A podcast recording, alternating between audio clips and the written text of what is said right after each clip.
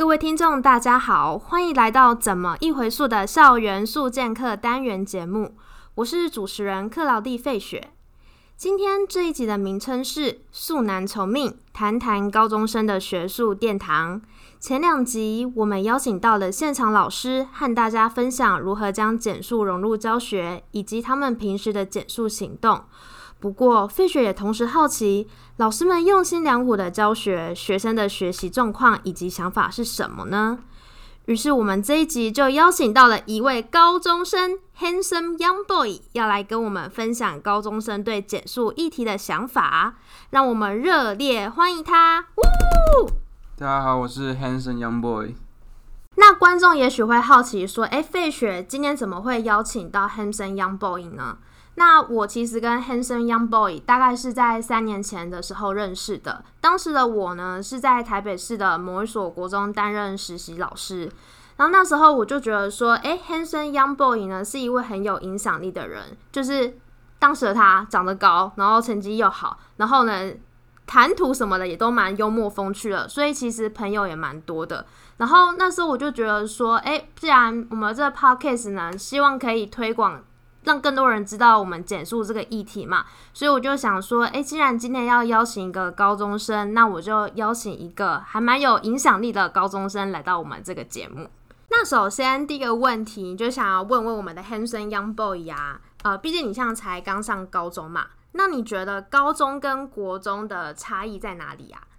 嗯，高中最大的差异应该会在于社团的部分，因为社团上了高中之后。会占了生活很大的一部分，大概跟生活平常的学校生活大概是百分之五十跟百分之五十。然后呢，因为我家的社团是热舞社，所以呢又会花很多的时间去练习，所以呢就会占比非常重。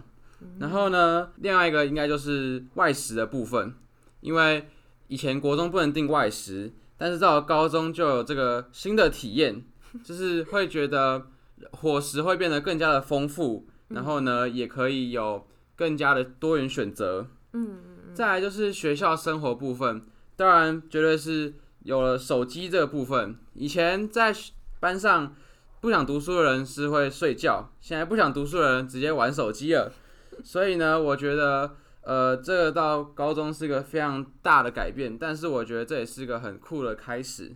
嗯嗯，因为我之前有在高中就是教过嘛，然后。其实对于一个高中老师来讲，手机这个议题呢，其实非常难管。那就你的观察，你会觉得说，高中老师到底该不该管手机啊？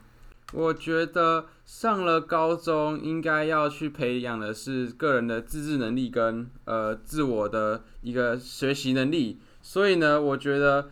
稍微的限制就可以了，因为毕竟你还是需要手机去做很多关于查询学习的动作。就是没办法很强烈去要求学生要去控制手机这件事情，而且我觉得也是上了高中，因为未未来是要进大学，大学是更加的自由，所以呢，我觉得在高中就要先学习去如何自律跟自我学习，这是个很重要的能力。嗯。哎，我觉得你这个想法还蛮正向的，就是高中的确是一个国中到大学的一个过渡期嘛。那就像你讲，大学其实真的是蛮自由的，很多人上了大学就开始哎有你玩四年，就是开始翘课啊什么的。所以呃，高中的确是一个很好训练自己自律的一个很棒的时刻。那你刚刚有提到说，嗯，第三个你觉得最有感的差异是在外食的部分吗？那我蛮好奇的，学校对于外食的看法是什么啊？学校虽然校规明定不能订外食，但是说真的，其实不太会去强制的要求我们去订外食，因为呃，虽然大家都会偷偷的订，然后呢，就是可能三三五个人集结，然后就可能第三节就先下订单，然后之后快到中午吃饭时间再去拿，然后当然。我们也有热食部，可是呃，像是我们现在才刚进高一，所以呢，对一切的一些制度啊，还有对一些定那个外食的技巧都还不够的熟练，所以许多人都还是会选择订购热食部的餐点。嗯，但是学长姐的衷心建议都是热食部真的是不好吃。然后呢，呃，因为我们学校附近又有许多的餐点可以选择，所以。越到了高二、高三，就会越少人去订购热食部的餐点，反而转而投向外食的选择。嗯，你这样分享，可能观众不太能了解到底小高一跟老屁股们就是到底差异在哪。你可以跟我们分享一下，就是小高一订购热食部以及老屁股们订购热食部的那个差异到底有多大吗？哦，呃，像我们班大概三十几个人。对，一个有二十个、二十个以上的人是订购热食部的餐点，但可能到了高中只剩下一个两，高三只剩下一个两个人在订购呃热食部的餐点，就是会有一个很明显的落差，而且这落差是会渐进式的，可能高一下就已经减半到十个，然后高二就剩下五六个，到高三可能一个两个，甚至有些班级是完全不订购热食部的餐点的，有些。大大部分，因为我们学校是分成预购、现场订购跟呃所谓的外食。然后呢，预购我们班是大部分是采取预购，大概有二十几个，然后一个两个是现场的。然后可能到了高三生就会变成大概有三分之一的人是现场订购，嗯，三分之二人会选择使用外食，嗯，对，所以呢，这是个非常大的一个差别。哎，这比例其实听到会吓死人哎。OK。所以我可以简单就是下个结论，高中生吃外食的比例是蛮高的。对，因为学校的真的是不太好吃。OK，那你们订外食通常都是用众所皆知那几家平台下去做订购吗？呃，对。然后呢，因为我们的后门是呃没有很封闭，我们后门我们的侧门是一个旋转门，然后中间就有缝隙，所以呢是非常好让呃外送员跟学生去做一个。交换交换的动作，就是他们是可以直接从那个缝隙把我们的餐点送进来，然后我们再把钱送出去。但是其实学校也没有特别去要求，所以其实还好。你刚刚提到说，其实学校的校规是有提，就是有说不鼓励你们订外食嘛？对。但你们你刚刚讲的那个，就有点像是在明眼下的黑暗交易。哎，对，就是呃，你还是会有点小担心，但是其实。呃，教官通常是不会特别的去抓那些订外食的人，除非教官心情不好，而且因为人数实在是有点多，因为会到你会发现到了中餐时间的时候，侧门都是一群人在那边去跟那个外送员去做那个餐点的交换动作。嗯，对，所以呃，其实教官是不会特别去抓，除非呃，因为我们学校是呃。大概还有国中部，所以才会有那个去可能会管国中生，国中才会强烈的禁止。嗯，但是高中部是其实教官是不会去特别要求的。嗯，所以像是很多高三、高二的学长姐就会在那边去订外食。嗯，这样国中生看到应该会很羡慕你们吧？他们应该是蛮羡慕的吧？因为呃，我们国中跟高中很多限。限制是不太一样的，嗯，尤其是国中，他们的限制非常非常的多。据我所知是蛮多的，嗯嗯。但是高中就是很多都切掉，就是都取消掉了。OK，好。那你刚刚提到说，就是其实现在高中生订购外食的比例是蛮高的嘛？但嗯，就我的观察，因为我之前蛮常订订外食的，就是在那个外食平台上面会有一个是问你说，哎，要不要要那些免洗餐具啊，或者是要不要包装啊？然后就你的观察，高中生吃吃外食的时候用免洗餐具的比例是高的吗？我觉得应该是蛮高的，因为大部分人会觉得，既然订外食了，那就是追求一个方便性跟一个好吃嘛。所以呢，既然好吃在满足了，但就是另外一个方便性也要满足。因为你毕竟你使用免洗餐具，你可以呃吃完就。随着那些碗啊一起丢掉，嗯，就是你不用再多做一些处理的动作，但是当然也是会有一些人会自备餐具，对，所以我觉得这也是蛮好的一个想法。但是很多数的人通常是会直接使用餐厅提供的一些免洗餐具，因为这是一个大大减少麻烦的一个作为。嗯，哎，自备环保餐具的这些同学，应该在你们眼中算是蛮。奇妙或者一个特殊的存在吧。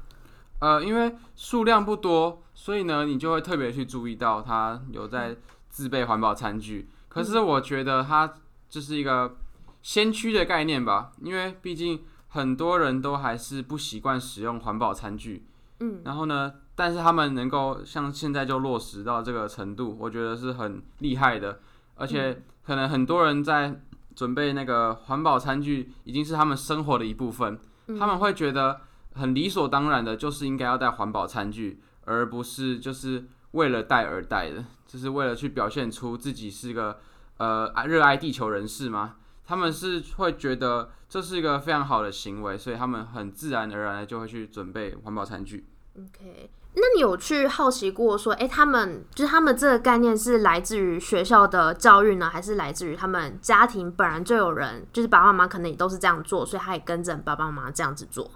呃，据我认识的一些朋友，呃，有些是家庭里面本来就有这样做，就是他们家的所有成员平常在外出的时候都会自备餐具，像是什么可能买手摇饮的时候会使用不锈钢的吸管啊，或是在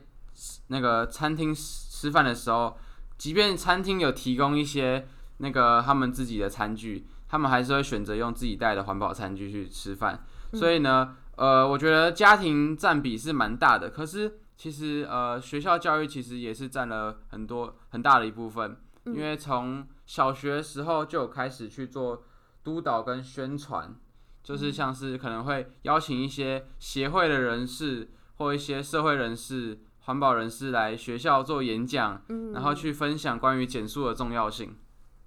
小学哦，哎，小学如果只是单纯的讲减速，应该会听不懂嘛？你们那时候是怎么做宣导的？小学当然是会优先去教导你说，呃，关于什么保特瓶的一生哦，就是可能会给你看影片，然后就告诉你保特瓶在你使用完之后会到了哪里，可能到了大海。然后呢，照那那时候的我们可能。单纯就是知道说，呃，我们保特瓶到了大海，然后鱼就会因此死掉，然后就很可怜。嗯，然后他们也会去宣传关于呃一些衣服会利用保特瓶去制作啊，然后什么回收再利用的事情，就是会去告诉你，其实回收是有用的，去提倡一个再造的活动。嗯嗯嗯，对。哎，如果你是从小学就接触到减速，那你应该有看过那个海龟鼻子里面插吸管的影片和照片吧？啊，有，因为呃，它是一个在减速议题上非常一个算是经典吗？的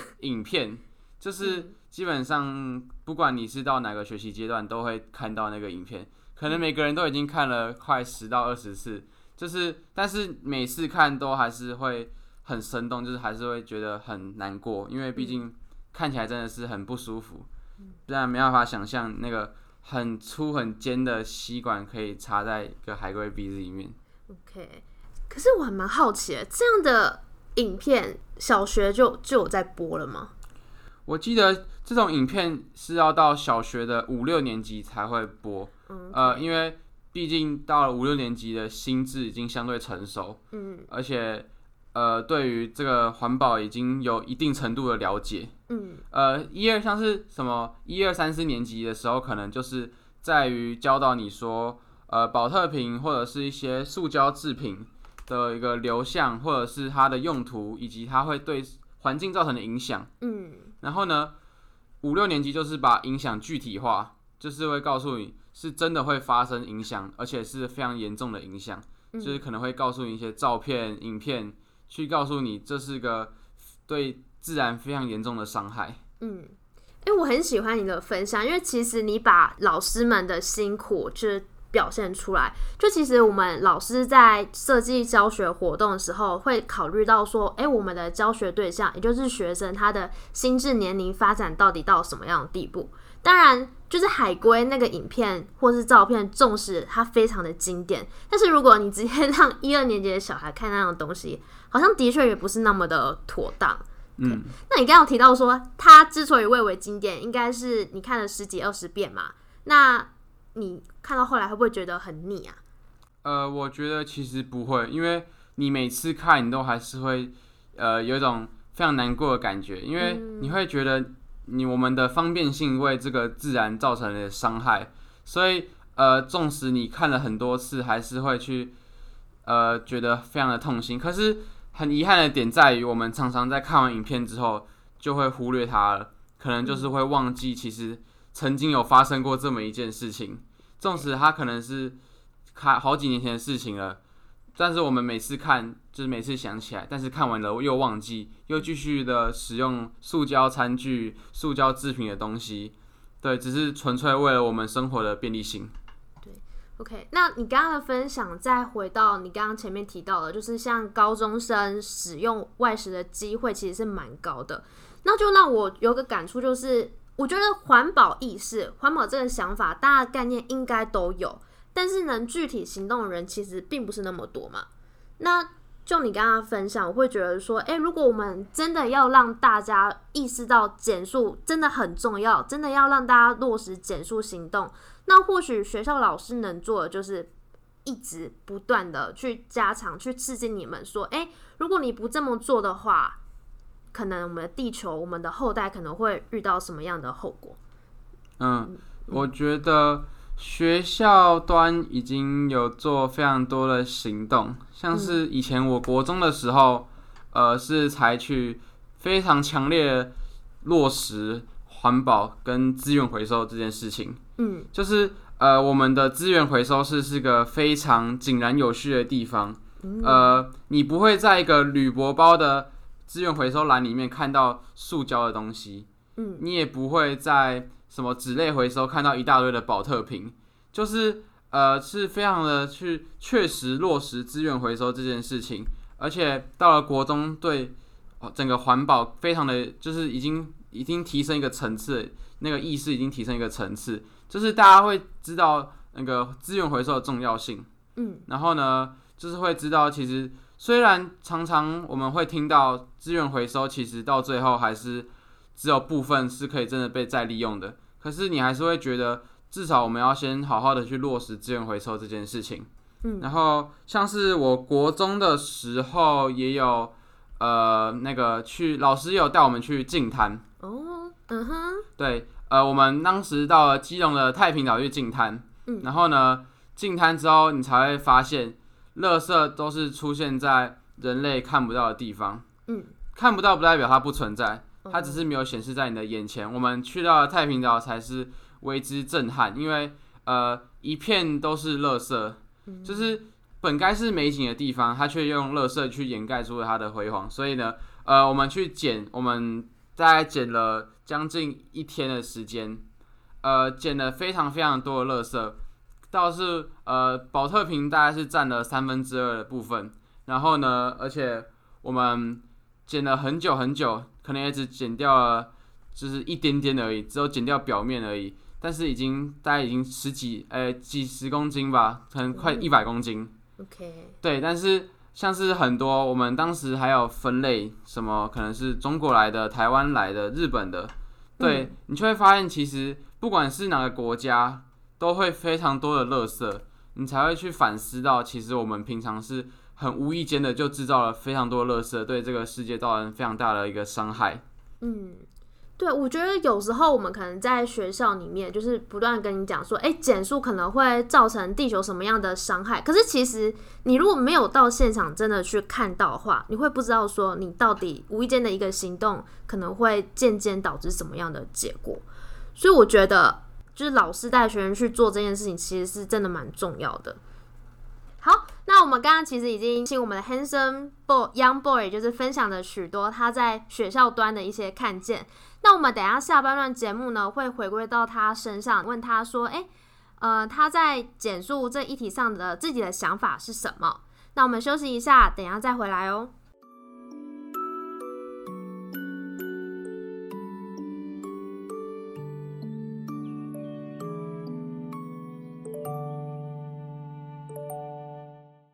好的，欢迎回来。那在请我们的 Hanson Young Boy 分享他自己对于减速的看法之前呢，刚才他有提到说，哎，其实他们现在刚上小高一嘛，其实还是会以热食部的食物为为主。那我还蛮好奇的，就是学校热食部，它现在是用环保容器装给你们，还是它是用那种一次性的餐盒装给你们呢、呃，学校在之前疫情严重的时候，他们是使用纸餐具，嗯然后呢，后来到了最近疫情比较趋缓的时候，他就改回了不锈钢餐具。我觉得不锈钢餐具有个很大的优点，就是呃，第一它非常环保，嗯，第二就是它相对容量看起来是比较大的，就是感会吃就比较饱。然后而且我们平常就是可能你不用太多多做处理，你就是吃完然后拿到后阳台，每天轮流就会有人帮忙搬到热食部去做回收的动作。所以我觉得其实像是不锈钢餐具真的是个很棒的选择。OK，哎，那你们学生需要去洗那个不锈钢那些容器吗？呃，不用，我们只要那个收集好回收，然后再一次拿到热食部，热食部会有阿姨帮忙去做清洗的动作。诶其实真的蛮幸福的诶。对，就是就是变得很轻松，就是呃学校可能已经为了这个环保去让我们非常的有便利性，然后呢也可以很确实的去落实环保的这个议题。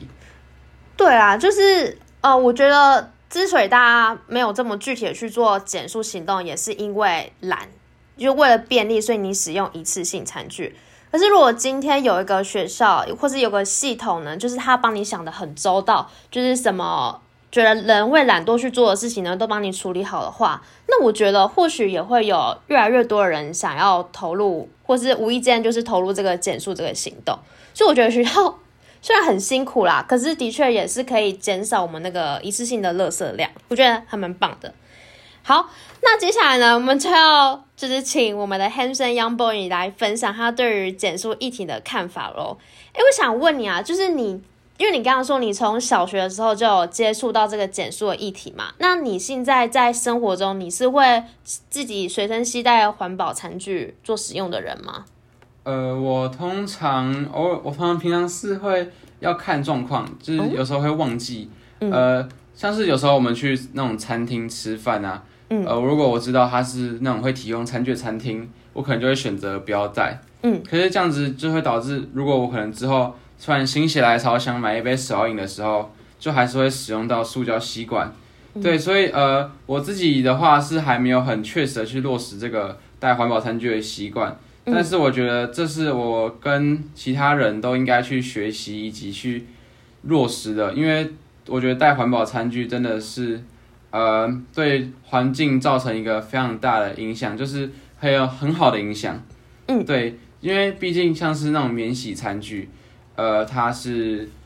有加漂白剂，然后呢，可能你不健康也不环保，而且。就是它的材质真的就是会像，我觉得这对我来说它很影响食欲。这我倒是第一次听过。OK，好，对，所以呢，我觉得呃，能够落实环保餐具的使用是件非常好的事情。OK，那我之前有听说过，说那些呃会带环保餐具的人，通常都会多带几副，然后分享给其他人。那那你自己也会做这样的事情吗？呃，像我妈之前她说，因为她觉得免洗餐具是非常的不健康的，嗯，所以她就之前买了一副给我，就是呃一整组的什么吸管、筷子，然后汤匙等等。嗯呃，通常我都是在一组出门，呃，能够有时候像是我通常自己会去使用筷子，但是如果别人需要的时候，我至少还可以接他汤匙，然后去做使用，这样至少我也可以帮到至少一个或两个人可以去转而使用环保餐具这件事情。嗯，就是你可以去减少一个两个就可以去减少那个免洗餐具的使用。嗯，哎、我觉得除了爱地球的同时，其实也可以透过这样的方式来交朋友。呃，对，像是我上高中，嗯，跟我旁边第一个人讲的第一句话叫做“请问你可以借我汤匙吗 哎、对大家想交朋友，赶快学起来，哎，这不错。”对我第一个问的是“请问你可以借我汤匙吗？”因为我第一天就忘记带汤匙，所以我就跟他借。但是后来我们就变还蛮好的朋友，对，到现在。所以我觉得呢，能够借别人是件蛮不错的事情，而且嗯你可以帮助别人为地球也尽一份心力，就是你们可以一起的去为地球的环境做一个改善，做一个努力。嗯，OK，啊，对了，刚才讲到高中，那我我是蛮好奇的，就是高中现在会提倡减速议题吗？呃，我觉得应该是有的，可是目前我刚上高中，他们我还没有耳闻，就是有任何关于减速议题的宣导，因为刚上高中，大部分呃高中端的老师都还是着重在于让你去熟悉这个校园，然后让你去熟悉关于整个校规啦，整个呃环境的一些了解，所以呢，他们还没有去转而转移到那个减速议题那边，可能都还是着重在校园安全，然后还有什么校园霸凌的一些呃宣导。OK，好。那或许观众可能会不知道，说我们的 Hamson Young Boy 他之所以在减速议题上能有这么多的接触，是源自于他念的是台北市的学校嘛？那可能在其他县市的老师或者学校还没有做这么多跟减速议题有关的事情，可能是源自于在当地或是那个学校，可能有更重要的议题是他们必须要及时去做处理的。OK，好，那我们再回过来。嗯，这边我就想问你说，哎，从你国小到现在啊，你在学校里面，你印象最深刻的减速学习是什么？因为像你刚刚提，好像有提到，就是有净滩嘛，就是你们去到基隆的是什么地方啊？太平岛，哦，太平岛净滩，然后就发现哦，那个热湿的量就是非常的多，而且是有你很多你意想不到的垃圾在那边。那还有就是你在国中的时候，就是有接受过非常井然有序的资源回收教学，然后也让你觉得说，诶，如果是还没有办法这么具体去落实减速行动的话呢，可以先从就是简单的垃圾分类先做好。那还有其他的吗？呃，有之前我们在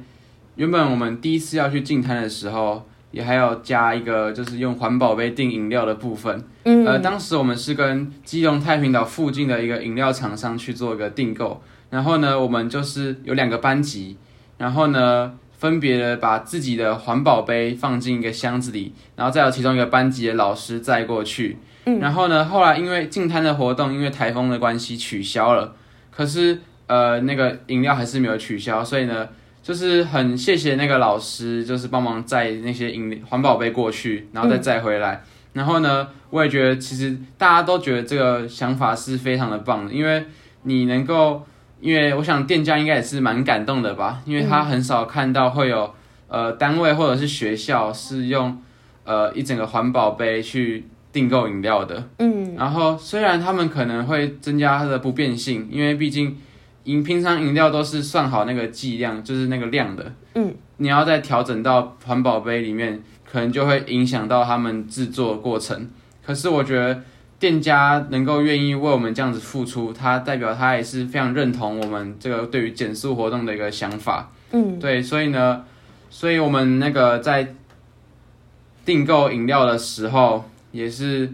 呃大家都很齐心协力。有人甚至觉得赚到了，因为他的杯子比较大瓶，嗯哼，所以他就觉得这是一个非常赚的一个，因为价格一样，可是你可以喝到比较多，所以他们就觉得很快乐。嗯，所以呃，这就是一个生活中间接落实那个环保的议题的一个方法。嗯，然后还有国中的园游会，哦，呃，我们的卫生股卫生组长是个非常落实环保的一个老师，他非常的严格哦。对他在各方面都非常的井然有序，非常的严谨。嗯，然后呢，国中我记得当时的我们